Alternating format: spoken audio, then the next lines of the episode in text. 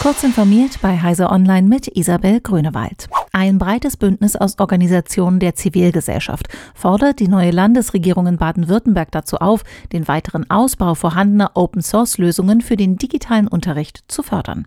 Ein Bundesland dürfe sich nicht, wie in Baden-Württemberg schon länger befürchtet, von einem Cloud-Angebot wie Microsoft 365 abhängig machen. Es solle hingegen darauf achten, dem Anspruch auf Datenschutz, Datensparsamkeit und Souveränität für seine Bürgerinnen und Bürger gerecht zu werden. Eine Vorfestlegung zugunsten von Closed Source Software sei zu vermeiden. Die Deutsche Post DHL hat konkretisiert, wie sie ihr Ziel erreichen will, bis 2050 klimaneutral zu werden. So soll die Flotte von derzeit 15.000 E-Transportern der Eigenmarke Street Scooter kommendes Jahr auf 21.500 anwachsen. Auch plant die Post mit dem Street Scooter Gigabox ein neues Modell, das mit 12 Kubikmeter Ladevolumen 240 Pakete transportieren können soll. Hinzu kommen derzeit 8000 E-Bikes und 9000 E-Trikes, dreirädrige elektrisch betriebene Lastenräder. Bis 2025 will die Deutsche Post weitere 5000 E-Trikes anschaffen. Den Anteil an Paketen, die zwischen größeren Paketzentren auf der Schiene transportiert werden, will DHL von heute 2% langfristig auf bis zu 20% erhöhen.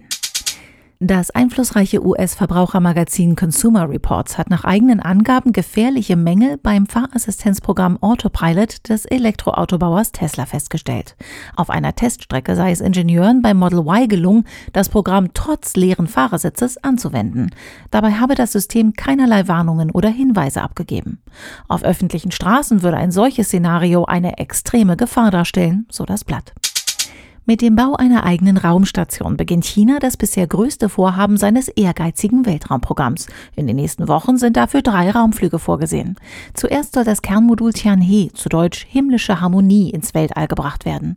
Das Kernmodul sorgt für Strom und Antrieb. Es bietet Unterkünfte für drei Astronauten, die bis zu sechs Monate an Bord bleiben können. Zwei weitere Teile für wissenschaftliche Experimente werden T-förmig angebaut. US-Experten rechnen am nächsten Donnerstag mit dem Start, doch der Termin ist offiziell noch unbestätigt.